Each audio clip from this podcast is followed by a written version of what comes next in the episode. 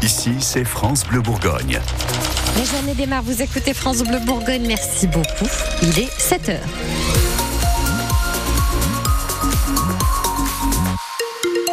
Que de la pluie, 100% de la pluie, euh, vraiment, euh, voilà, que de la pluie. D'ici euh, ce soir, des températures assez douces, aux alentours de 10 degrés. Et puis sur les routes, pour l'instant, ça se passe bien dans les transports en commun. A priori, pas de retard non plus. Les infos avec vous, Stéphanie Pernon.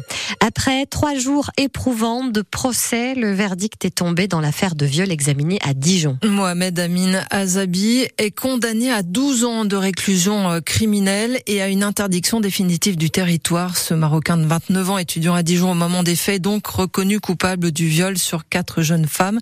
Une décision qui est un soulagement pour maître Aurélie Roch, avocate de l'une des victimes. C'est un soulagement pour l'ensemble des parties civiles de se voir reconnues en tant que victimes. Euh, c'est tout ce qu'elles souhaitaient. Euh, vraiment euh, que leurs paroles soient entendues, euh, reconnues, qu'il n'y ait aucune ambiguïté et c'est la réponse apportée. D'autant qu'il y a une interdiction effectivement du territoire. Donc c'est une décision qui est tout à fait attendue et c'est un vrai soulagement pour elles. Pendant ces trois jours de procès, l'accusé n'a jamais varié de version et a constamment nié les faits.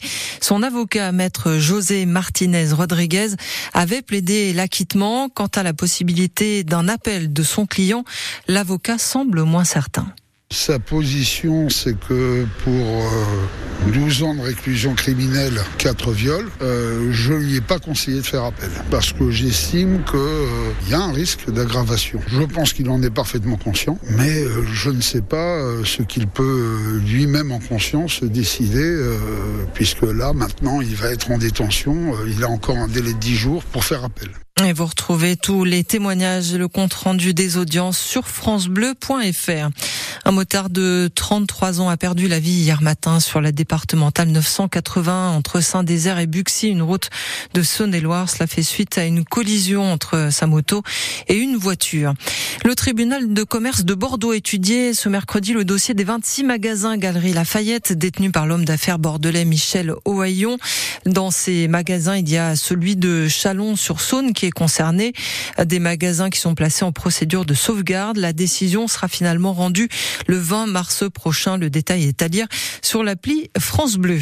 Les agriculteurs poursuivent la mobilisation malgré les annonces du Premier ministre. Oui, à deux jours du salon de l'agriculture, des militants de la Confédération paysanne ont par exemple occupé le siège de Lactalis hier à Laval en Mayenne avant d'être évacués dans le calme. En Côte d'Or, une action est prévue cette fin de semaine par les jeunes agriculteurs. La FNSEA appelle également à venir accueillir Emmanuel Macron à l'ouverture du salon porte de Versailles car les annonces de Gabriel Attal n'ont pas complètement convaincu la profession. Parmi ces annonces, il y a cette nouvelle version avant l'été de la loi Egalim pour protéger le revenu des agriculteurs face aux industriels et à la grande distribution. Les précisions sont signées Steven Goyer. Avec une première piste annoncée par Gabriel Attal, la mise en place d'une nouvelle chronologie dans la signature des contrats entre agriculteurs et industriels dans un premier temps, avant des négociations entre les industriels et la grande distribution pour que le prix de départ soit celui du producteur, a expliqué le Premier ministre. Dans l'attente du texte définitif, chaque syndicat agricole y va de sa proposition. La Confédération paysanne souhaite une garantie sur des prix minimums qui couvrent les coûts de production, des coûts qui doivent être calculés par les interprofessions agricoles et non plus par les industriels pour éviter toute triche, rebondissent les jeunes agriculteurs.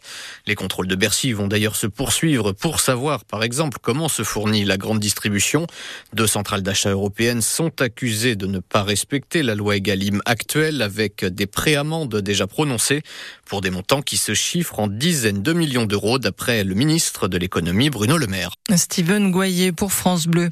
Agriculture et environnement restent donc euh, des sujets d'actualité. Ça tombe bien, on va en parler ce matin aussi avec notre invitée, Mylène Ries. Elle est consultante sur le sujet et elle propose ce soir une conférence à Montbard autour de l'agriculture et des enjeux climatiques. Elle est notre invitée ce matin à 7h45. Comment améliorer l'accès aux médicaments pour les patients? Le gouvernement annonce un nouveau plan de lutte contre les pénuries de médicaments car mieux agir pour mieux agir contre les signalements de rupture de stock et autres tensions d'approvisionnement. On va y revenir dans nos prochaines éditions. Les touristes sont de retour en Côte d'Or. On entend euh, parler euh, pas mal de langues étrangères euh, dans nos villes, ici à Dijon, mais aussi à Beaune. On le disait d'ailleurs en début de semaine, les chiffres du tourisme sont bons. 15 millions de nuitées touristiques enregistrées l'an passé. Un chiffre en hausse 2023 et même un très bon millésime pour la ville de Beaune avec les hospices qui ont même battu l'année dernière leur record historique de fréquentation avec plus de 460 000 visiteurs. Une fréquentation forcément qui a profité à tous les commerces de la ville. Joanie Lévesque est la directrice adjointe de deux brasseries à Beaune. Véritablement, tout au long de la saison où ça s'est vraiment bien passé euh, euh, au niveau de la fréquentation, on a, ressenti que les gens voulaient vraiment ressortir, s'installer, prendre le temps aussi, profiter en famille ou, euh, entre amis. Donc non, c'était vraiment agréable. Nous, c'est assez morcelé, c'est-à-dire qu'on a l'habitude, effectivement, juillet-août, d'avoir plutôt les Américains, les Canadiens, septembre, les Allemands. Et c'est quelque chose qu'on avait perdu, où c'était vraiment, vraiment bien réparti tout au long de l'année. Et, et, là, on a cette sensation, en tout cas, que ça revient. Et pour cette année, les perspectives nous, c'est quand même une ville qui est pas trop en manque de tourisme, donc, euh, donc non, on reste assez positif quand même sur l'année à venir, sur 2024. Je, je m'inquiète pas, les hospices c'est pareil, il va y avoir euh, peut-être autant d'entrées, voire plus, euh, donc il y a quand même pas de raison qu'ils s'arrêtent pas chez nous cette année aussi. Un millésime donc excellent pour le tourisme à Beaune. Je vous rappelle ce record historique de fréquentation battu 460 000 visiteurs pour les hospices l'année dernière. Résistant étranger et communiste, Misak Manouchian repose, donc au Panthéon depuis hier soir aux côtés de son épouse Mélinée et symboliquement avec eux 23 compagnons résistants étrangers fusillés comme Misak Manouchian par les nazis il y a 80 ans. La France reconnaissante vous accueille, a dit hier soir Emmanuel Macron lors de son discours. Une cérémonie qui s'est tenue en présence de nombreuses personnes, d'anonymes, mais aussi de collégiens dijonnais, ceux de l'établissement Rameau à Dijon. Vous le savez, ils ont réalisé un documentaire sur l'engagement de ce couple Manouchian, encadré par leur professeur de l'établissement. Une autre cérémonie a d'ailleurs eu lieu hier matin à Dijon. Le maire euh, François Rebsamen a par ailleurs annoncé qu'une plaque au nom de ce couple de résistants serait apposée le 8 mai prochain, tout près du Carrousel.